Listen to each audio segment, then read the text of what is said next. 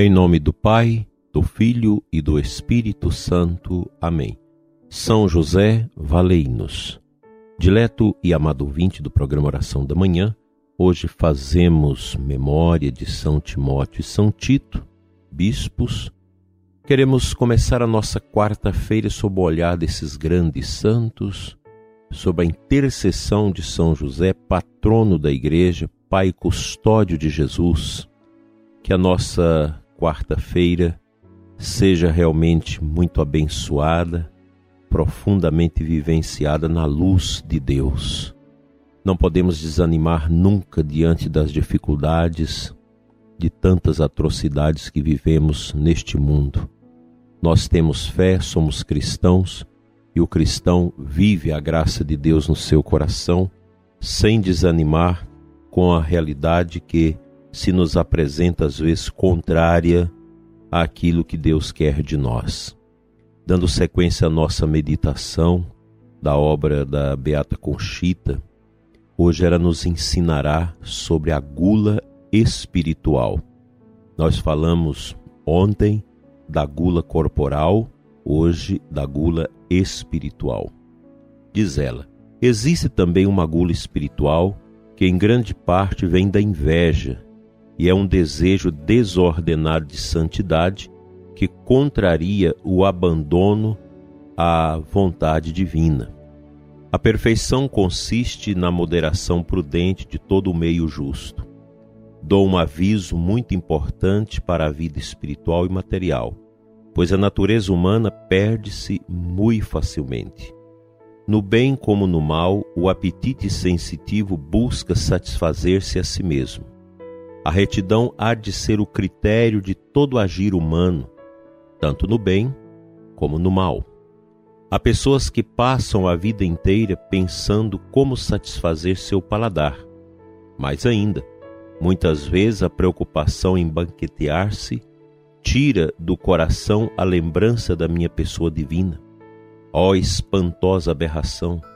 Como pode a natureza corrompida se rebaixar ao ponto de pospor um pedaço de pão o reino do céu e da terra. Faça-se guerra à gula. A formosíssima temperança e a expiação são o contrapeso da gula. O ódio a si mesmo, auxiliado pela prudência e pela moderação, é útil para sujeitar a matéria à razão e ao espírito. À medida que vence a carne, o espírito e a ordem crescem e impõe seu reinado. De muita valia é neste campo o domínio de si, o qual coloca cada coisa em seu lugar, segundo a ordem que eu criei, em que o espírito reina sobre a matéria.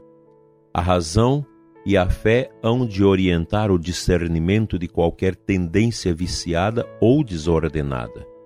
Oxalá os homens pudessem compreender e praticar isso para ajudar a dominar toda inclinação carnal, vem em nosso auxílio a penitência e a mortificação, que triunfa também da gula e de muitas outras paixões. Observai o campo nefando dos vícios e dai o alerta a tantas almas que só vivem na carne, sem sequer vislumbrar as riquezas, tesouros e bem infinitos que se ganham ao vencer as vis paixões e o inimigo na luta ferrenha consigo mesmo. Na ordem encontra-se a felicidade. Na restauração do que a maldita desordem destruiu está a verdadeira riqueza. Quanto mais nos afastamos da carne, tanto mais será nosso ganho no espírito. Tudo aquilo a que o homem voluntariamente renuncia por amor a mim, encontrá-lo-á duplicado no crescimento interior do seu espírito com abundância de graças, o Espírito Santo recompensa toda mortificação carnal, toda dor ou crucifixão interna ou externa, que o homem procurar por amor a mim, receberá larga recompensa. Quão grande é a vida espiritual e quão menosprezado, no entanto, é seu reinado no mundo. Até dentro da igreja, quão esquecida é a vida espiritual Vive o homem de matéria, vaidades fingidas e prazeres efêmeros, que deixa o coração lacerado. Não se preocupa com o seu santuário interior, onde haverá de constantemente oferecer incenso a Deus e Senhor, queimando seus desprezíveis vícios, maldades e paixões, no altar de sacrifícios amorosos. Mas ninguém sabe disso, muito menos o pratica. Minha grande misericórdia impele-me a dar este alerta ao mundo. Despertai do vosso letargo, almas ludibriadas, enganadas e surdas. Venho hoje no meu indizível rebaixamento para salvar-vos, chamando-vos a mim. Que tamanha bondade não vos assombre. Nesses últimos tempos, quero esquecer-me do pecado do mundo e salvar as almas que vivem cegas na culpa e no erro. Venho dar uma reprimenda a Satanás levantar minha cruz e fazer reinar a dor. Não mais quero falsa piedade, nem virtudes fingidas, nem vícios ocultados e traiçoeiros. Já é tempo de tirar a máscara a Satanás e revelar ao mundo suas infames maquinações. Quero que reine a pureza, a cruz, a dor e a verdadeira santidade. Quero corações firmes, que me consolem e que aplaudem comigo a justiça divina. O mundo se afunda na sensualidade, arrasta a tibieza consigo o universo inteiro. Ajude-me, apressai-vos. São palavras de locuções interiores de Nosso Senhor, a Beata Conchita, sobre esta necessidade de superarmos tudo aquilo que nós podemos chamar de gula espiritual, que muitas vezes não passa de inveja, de soberba, de jactância. Quantas e quantas almas que se transveste da piedade, mas no fundo não responde àquilo que Deus quer delas. Nós somos assim, muitas vezes carregados de mediocridades, de excentricidades que não corresponde com a vontade de Deus. Tenhamos a simplicidade e a humildade como caminho de compreensão da cruz. Eu te convido, prezado ouvinte, a amar o mistério da cruz. Nas nossas casas devem ter um bom crucifixo, no quarto do casal um bonito crucifixo, para lembrar que juntos, contemplando e carregando a nossa cruz, daremos o real sentido a nossa vida. Fora dela, nós não acharemos nenhum outro sinal tão eloquente, tão capaz de gerar vitalidade espiritual em nós do que a cruz do ressuscitado.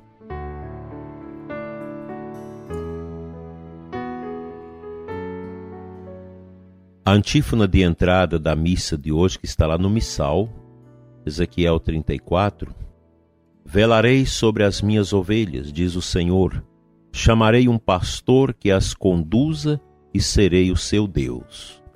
Qual é o grande perigo dos nossos tempos? É querer nós mesmos nos conduzir, conforme as nossas vontades, nossas conveniências, nossas mentiras e fragilidades. Maldito o homem que confia no outro homem. Maldito sejamos e seremos se confiarmos em nós mesmos. Eu não posso entregar a minha vida aos meus cuidados, pois sou fraco, sou pecador, sou miserável. Quem pode me conduzir é Ele, o Senhor Jesus, pastor de nossas almas.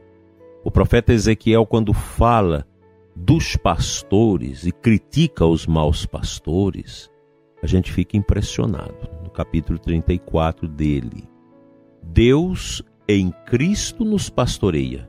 O próprio Jesus veio a este mundo e quis ser para nós o pastor de nossas almas. Sem mim nada podeis fazer. As minhas ovelhas ouvem a minha voz e me seguem, mas foge a voz do estranho. O estranho está aí. Esse mundo nosso confuso, cheio de tantas ideias estranhas que as pessoas vão abraçando pensando que são coisas boas. Nossas crianças estão sendo carcomidas pela televisão, pela mídia grande, pelas, pela internet, nas escolas, nossos jovens da mesma forma, tanto na educação, seja nas escolas secundárias, seja nas universidades, quantas ideias estranhas vão minando o sentido da vida dos nossos jovens, dos nossos das nossas crianças, de nós mesmos adultos. Porque essa mentalidade mundana, esse mundo que quer governar a consciência das pessoas, esse mundo que quer ditar caminhos de quebra da liberdade para a vida das pessoas. Veja aí, por exemplo, a exigência desse passaporte vacinal, que não tem nada a ver com a questão da imunização, mas é um controle.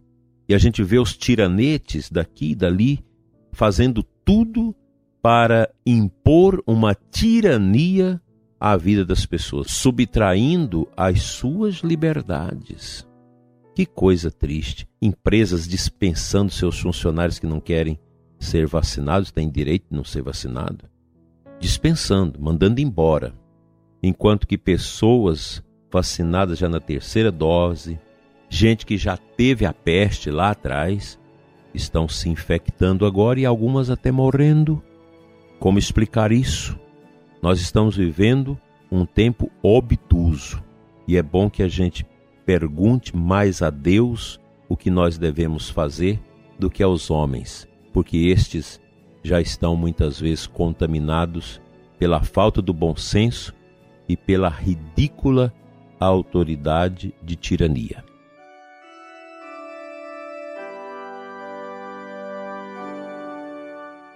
Senhor nosso Deus e Pai, nesta manhã eu te peço, olhe por mim, olhe pelo ouvinte que ora comigo neste momento e dai-nos a sabedoria que partilha do teu trono. Ensina-nos, Senhor, o caminho da liberdade, o caminho do amor, o caminho da vitória. Dai-nos a graça de sermos ouvintes da tua palavra, ovelhas que escuta a tua voz e foge à voz do estranho. Livra-nos, Senhor, de todas as vozes do mundo que nos leva à gula do corpo, à gula do espírito. Tira de nós, ó Pai, pela força da tua graça, tudo que não nos ajuda a te pertencer. Ensina-nos o caminho do céu, o caminho do desapego, o caminho da humildade, o caminho do amor, da justiça e da paz. E dai-nos a graça de viver a nossa liberdade em Ti, Senhor, agora e na hora da nossa morte. Amém.